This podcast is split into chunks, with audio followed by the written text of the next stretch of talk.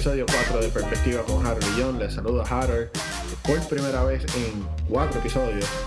Estamos en el mismo cuarto.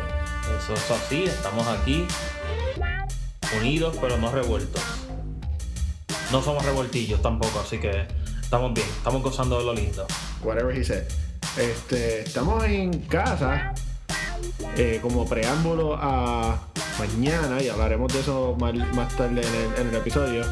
Mañana, noviembre 8, Foo Fighters en vivo en Champaign, Illinois. La temperatura ahora mismo está en 43 grados, nublado. Está un poco frío y acabamos de pasar por un proceso, para mí, que llevo muchos años acá en los Estados Unidos, sigue siendo igual de traumático y es el Daylight Saving. Para mí lo traumático es el frío, más allá del daylight saving, realmente. O sea, después de venir de Puerto Rico, yo siento que soy un popsicle y en verdad está, está un poquito fuerte. Pero la cuestión de dormir un poquito más, una hora más, no me duele tanto. Bueno, el, el Daylight Saving, para todos los que no sepan, es, es que um, una vez al año la hora se atrasa.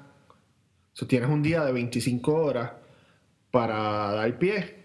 Supongo que back in the day, para tener más tiempo a los que trabajaban en la agricultura y en los fields y trabajaban afuera. He escuchado a otras personas hablar que tenían que ver con la Segunda Guerra Mundial para ahorrar energía, pero es para poder tener más horas de luz.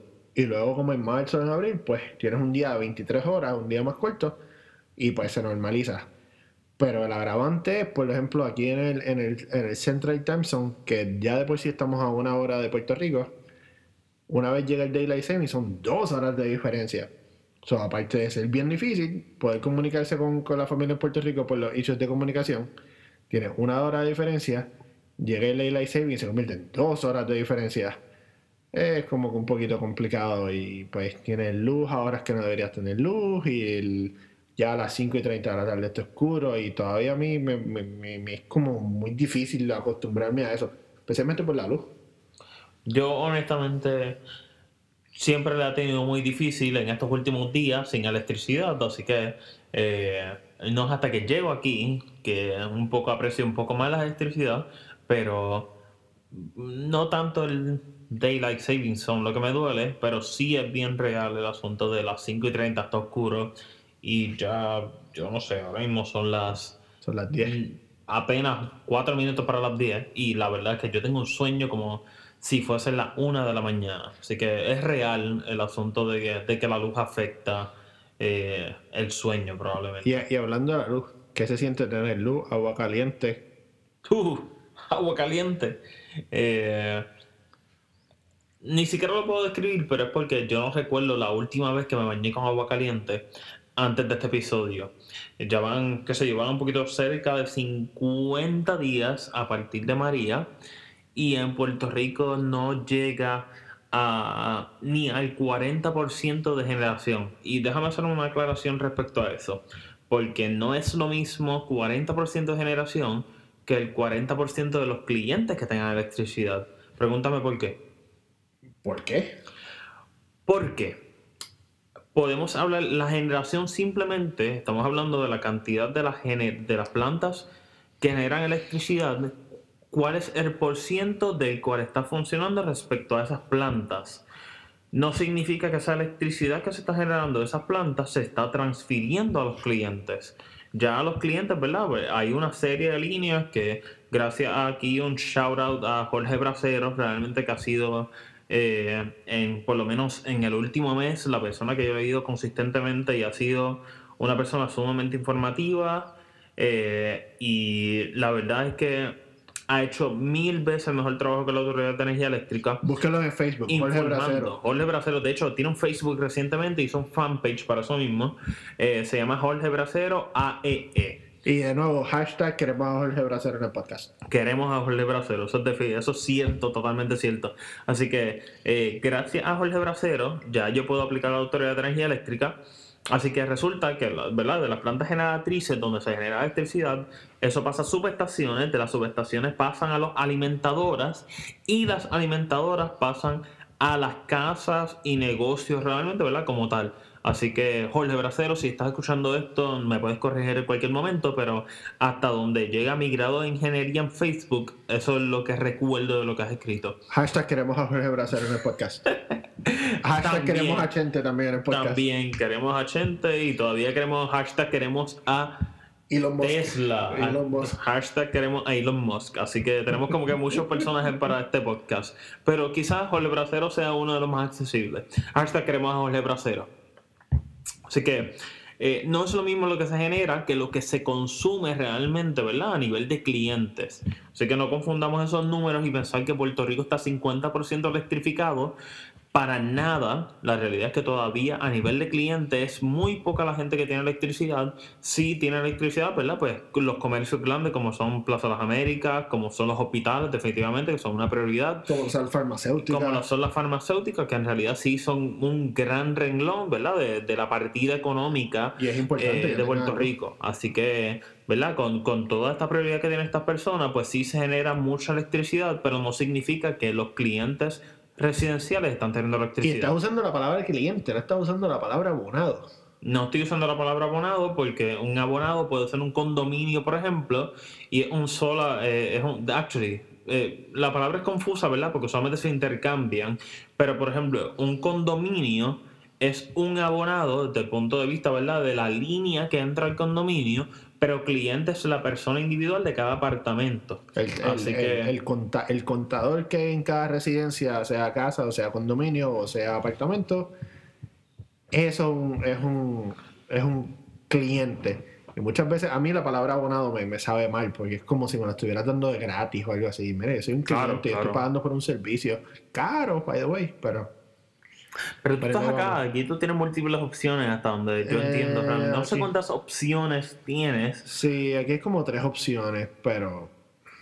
Pero es diferente de Puerto Rico en el sentido de Puerto Rico otra vez, ¿verdad? No tiene muchos medios para generar electricidad que no, serán, que no sean más que importar, por ejemplo, importar gas, importar petróleo. En el único que sería totalmente distinto sería generar electricidad de solar. Hashtag queremos Elon Musk. Hashtag queremos Elon Musk de nuevo. Así que sería generar eh, de, en base a energía solar. Y obviamente eso no le conviene a la autoridad porque mucha gente se puede desconectar de lo que es el sistema actual del grid, ¿verdad? Que de lo único que está, que es el de prepa.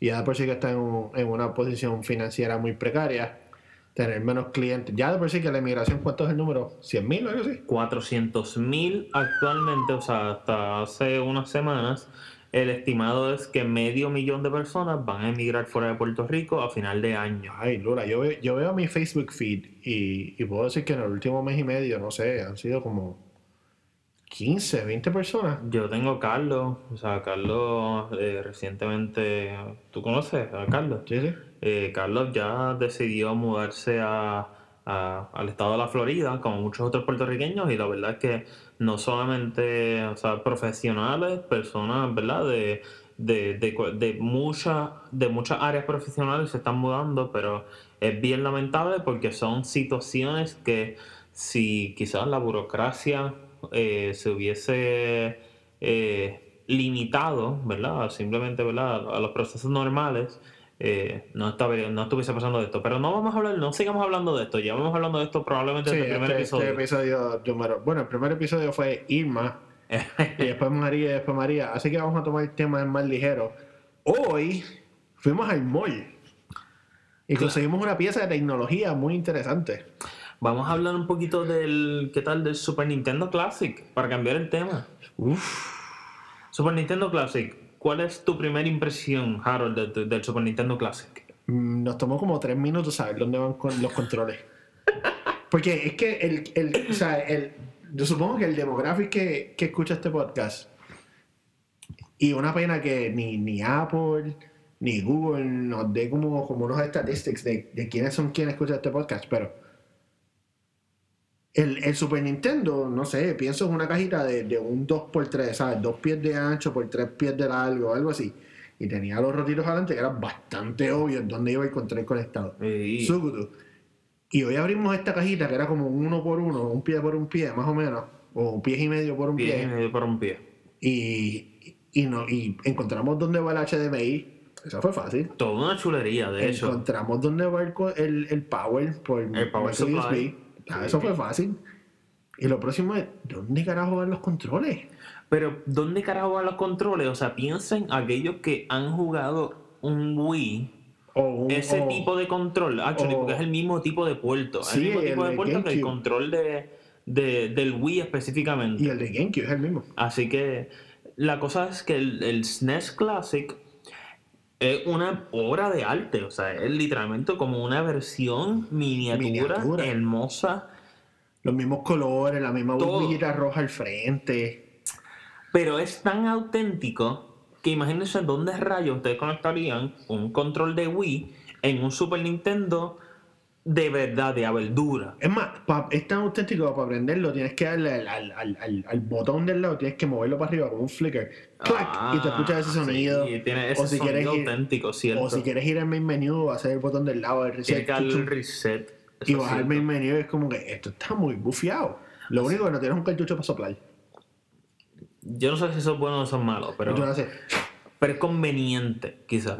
Eh, pero definitivamente eso es parte de la experiencia. O sea, meterle el algodón para limpiar el el cassette. El aquel, el, alcohol. el que más o el que menos soplaba el cassette, definitivamente. ¿Cómo es? ¿Cómo es que suena? Ah, sí.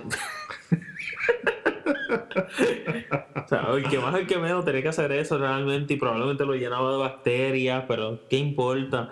¿Dónde rayos cabe ese bendito cable y ese bendito conector en un SNES regular? Y lo, Pues no. y lo triste es que hubo que leer el panfleto de instrucciones. ¿Cuántos de ustedes, honestamente, o sea, otra vez, cuántos de ustedes han leído un manual de instrucciones de una, de- o sea, de, de- de una consola de videojuegos?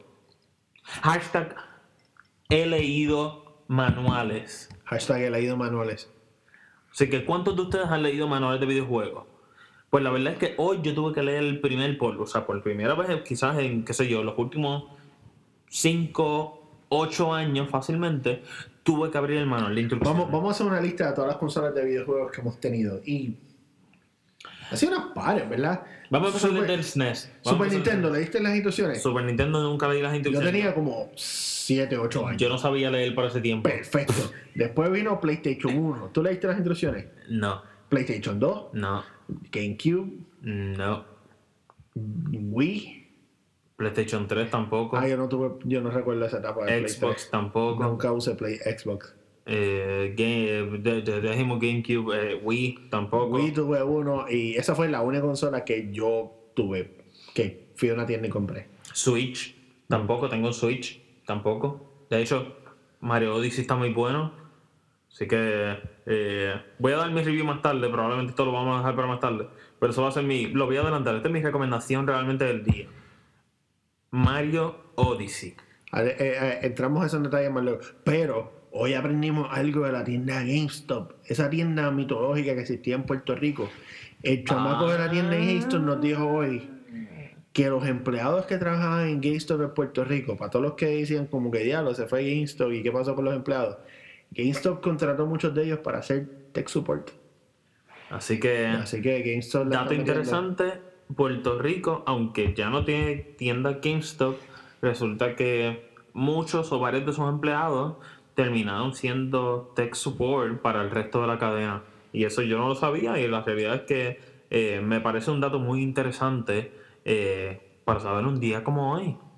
De hecho, yo no sé qué día. Oye, estamos aquí. Hoy estamos a jueves, martes 7. Martes 7, mira para allá. Yo cumplí el 3 Happy birthday. Gracias, gracias. Es verdad que hoy estamos a 7 y no a 3, pero chévere. O sea, yo cumplí el 3 de noviembre y resulta que, como, ¿verdad? Con toda esta situación de, de Puerto Rico y todavía el 3 estaba en Puerto Rico, de hecho, no fui, yo vine a llegar aquí prácticamente el 5 eh, de noviembre. eh, ha sido difícil entender realmente qué día es cuál cuando apenas tienes electricidad y no tienes calendario y todas tus cosas dependen de la electricidad. Así que, eh, dato interesante realmente por aquellos que, quieran invertir en paneles solares, recuerden que, que hasta los relojes dependen de la electricidad. Sí, y piensen en esto, hay una tienda que se llama Harbor Freight, no sé si es enviada a Puerto Rico, pero tienen productos de calidad más o menos decente a unos precios bastante affordables. Sí. Harbor Freight, harborfreight.com, H-A-R-B-O-R F-R-E-I-G-H-T, Harbor Freight. Pues vamos a hablar realmente de, o sea, el SNES está bien nítido, pero ¿sabes qué es mejor que el SNES? Son legendarios. SNES con un poco de alcohol. No por nada, pero interesantemente en estos días probé un trago que se llama el Sazerac. El Sazerac, que es un trago... Eh, Hacho, sí, o sea, yo, yo nunca lo había probado antes, nunca lo había escuchado antes, pero de lo que recuerdo tiene, ¿verdad? Tiene absinthe, tiene whisky o coñac y después, ¿verdad? Todo esto garnish así bien chévere. Así que, y en lo que vine acá, casualmente, ¿verdad? ¿Por, por qué entro en este tema? Porque resulta que ahora visitando aquí a Harold, me doy cuenta que en la barra que fuimos, ¿cómo se llama? Eh, Barrel House 34. Barrel House 34 nos debe realmente un, eh, un incentivo Sí, por sí, esto. sí. Hashtag paguenos regalías o algo. Pero resulta que ellos tienen, ¿verdad? Lo tienen auspiciado allí. O sea, yo, yo nunca pensé que un trago con un nombre tan extraño pudiese tener eh, un, un, un, un tipo de auspicio como ese. Sí, porque ese trago suena como a, a The Avengers, como los extraterrestres de Avengers o Guardians of the Galaxy. De hecho, Galaxy. se llama el Tesseract. A ver, que que algo en, en Avengers, se. Coño, que qué tipo. Pero no, pero yo soy un bruto. No, tu calvicie no sirvió para No, nada. pero yo soy un bruto. eh. Mira, la barba mía es como Gandalf. O sea, hay, hay... piensen esto. La barba es un símbolo de sabiduría. Piensen en estas tres personas. Gandalf, Uno, Dumbledore, dos. Jesucristo. Coño, yo nunca había pensado en algo tan profundo como eso. ¿Viste? Coño, sí, te guillaste. Concho, la barba es un símbolo de sabiduría. Y cuando la barba se me ponga blanco, Esa es la- aquí tengo el número 4. Merlín el mago. Esa es la Santísima Trinidad, pero ahora es un cuatrizom ahí. Sí, Perdón, sí. un- ¿cómo te diría? Un trison pero de cuatro. Gangbang.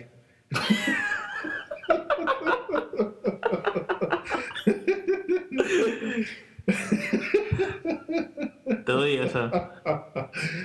Eh, bueno, pero volviendo al SNES. El SNES está bufiado. Pero este, este es como mi, mi, mi take on it. Cuando el SNES salió, ¿en qué año nació, salió eso? Hombre, en el 95, 96, yo no sé. El SNES en el 91, si no me equivoco. Vamos a preguntarle a mi amigo Google. SNES SNES, si no me equivoco, salió en el 91. release Ya, ya. date. Bogotá, de acuerdo a mi pana Google.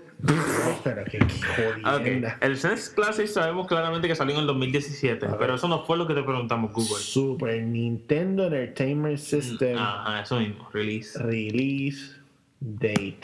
Vamos a ver. ¿De acuerdo? 90, mira, y carajo. Déjame, déjame decirlo, la fecha exacta es noviembre 21 de 1990. Me equivoqué por si acaso por menos de 60 días. By the way, people also search for Game Boy. Abril 21 del 89, SNES Classic Edition, noviembre 10 del 16, que se fue, y el Nintendo Switch, marzo 3 del 17. Eso lo compraría, pero la realidad es que mi consola favorita es el Super Nintendo y no el Nintendo como tal. Bueno, yo recuerdo cuando nació, cuando salió el, noven- el Super Nintendo, había que tener como un adapter, porque los televisores atrás tenían como, como dos tornillitos y uno le conectaba como si fuese una U y tenías que apretarlo. Y ese adapter se convertía en coaxial, el de la rosquita como las cajas de cable. Y entonces uno conectaba el Super Nintendo a eso. El mundo ha cambiado tanto. Eso era el Nintendo, de hecho. No, no, el Super Nintendo también tenía esa vaina. Sí, Y también estaba el adapter para los tres colores, porque tener los eso tres- sí, eso sí recuerdo que obviamente pues el, el clásico AV. Exacto, y tener esos tres colores, eso, eso era un símbolo de estatus social. Tú tenías un televisor de alta definición. Sí, sí, no, es como ahora tener un 4K. Exacto. Y entonces, tener un jugar, qué sé yo, Mario Kart o algo así en el Super Nintendo era como, diablo, qué brutal se ve esto. Mano, y conectamos el, el Super Nintendo con esa resolución a mi televisión. Que no es como la cosa más cool del mundo. Pero es bastante decente. Depende de 4K. que estés jugando, porque, por ejemplo, jugar Mario Kart te puede causar un Ah, seizure hoy en día. Qué horrible. Mira, jugar, jugar Mario Kart era tan pixelado que daba un dolor de cabeza horrible. Yo llegué octavo en todas las tablas que jugamos. Número uno, porque soy bien malo en eso. Número dos, porque eh, distorsiona. Eso te causa un dolor de cabeza. Si uno está acostumbrado en estos días a usar pantalla del iPhone, by the way. Acabo de hacer un upgrade al iPhone 8 y estoy muy contento con eso. Fui del iPhone 6S, 16 GB al iPhone 8, 64 GB y estoy muy contento. Hablaremos del iPhone 10 la próxima semana. Pero la resolución del Mario Kart, horrible. De hecho, jugar Mario Kart realmente es como un challenge. Más o menos entre. A ver. Entre beber tequila y la cantidad de puntos de, de touchdown que van a hacer en un juego de fútbol. Wow. Sí, lo siento. Yo no bebo tequila ni sé de fútbol. Quizás Cristian nos pueda ayudar en esto en un próximo capítulo. Hashtag Cristian, únete al próximo podcast. Ok, Foo Fighters. Además, vamos a hablar de esto, sí que es bien bueno es realmente. importante. ¿Qué va a pasar un día como mañana? Mañana, Mañana, miércoles. 8. ¿Qué? 8. Mañana, miércoles 8 de noviembre. Mira, yo soy un, un fanático de la música. ¿ves? Muchos de ustedes saben, yo, yo estudio música y toco batería. Mañana, aquí al maizal donde vivo, viene Foo Fighters. Y Foo Fighters no es la banda más pegada en la radio. Foo Fighters no es la banda con los más Grammys en la historia. Pero Foo Fighters tiene dos cosas. Tiene a Dave Grohl, que era el baterista en Nirvana, y en verdad tiene muy buena música. Y vienen aquí a mi pueblo. Y esto lo tenemos planeado como desde julio, ¿verdad? Como desde julio, sí. Boletos comprados desde julio, pero somos resilientes. Vino Irma, vamos, vamos para adelante. Vino María, seguimos para adelante. Y mañana llegó el día. Y Viene aquí Foo. Fighters. Mañana es el que es. Mañana, este es el plan de mañana. 8 de la mañana. Yo tengo que dar una clínica de batería en una escuela. Gracias a Biffy y Xavier por el auspicio. De ahí, de ahí, desde las 9 de la mañana hasta las. Ah, diantre, hay que ir para el ensayo en la universidad. So, desde las 9 de la mañana todo es un pregame. Todo un hasta- pregame. Hasta las 4 de la tarde que tengo, tengo que buscar unos charts en la universidad porque voy a dirigir la, la banda Latin Jazz, es un guiso. Y esa es como una nueva, dirigir, hacer un soviar un guiso de director. Yo soviar guisos como baterista, pero nunca un guiso como director. Bueno, tengo que buscar los, los scores, los, los- los- las partituras. Y de ahí pregame. Porque hay que llegar al estadio como a las 6 y media. De 6 y media a 7 Seis y media, siete. para ver a Foo Fighters. Hashtag queremos a Dave Grohl también. Hashtag queremos a Dave Grohl en el podcast. Así que esa es la que hay un día como mañana. O sea, un día como mañana, además de que, ¿verdad? De, de que estoy disfrutando de la electricidad, pues vamos a disfrutar realmente también de Foo Fighters. Y ese es el, el regalo de cumpleaños de Jonathan. Esa es la razón por la que Jonathan está aquí. La razón principal, secundaria es mi sobrina. Pero Sí. después de que se acabe mañana, por ejemplo, pues ni modo. La principal es mi sobrina y después el recuerdo de Dave Grohl. Lo que significa que, que el jueves o el viernes te quedas con la nena para poder salir para el cine. Depende, ¿qué vas a ver? Suzuki, este, Thor. Está bien, te perdono. Thor Eso- ese va a ser el próximo tema de la semana que viene. Sí, Vamos a hablar de Thor Ragnarok. tú la puedes ver mañana, mañana durante el día. Y yo la veo el viernes. Mm, hablemos del próximo episodio de esto. ¿Qué te parece? Ok, suena, suena como un palo. Así que vamos a entrar a la, a la etapa final, ¿verdad? Lamentablemente ya estamos acabando aquí, llevamos 23 minutos sin saberlo. Así que, ¿cómo, cómo es la parte final? Pixel of the Week, Pixel of the Week. Picks of the Week. ¿Cuál es tu pick of the week? Este, mi Pixel of the Week es algo que hicimos el domingo. Por lo menos yo lo hice por primera vez el domingo y es algo que yo recomiendo a todos hacer. Es bien cool.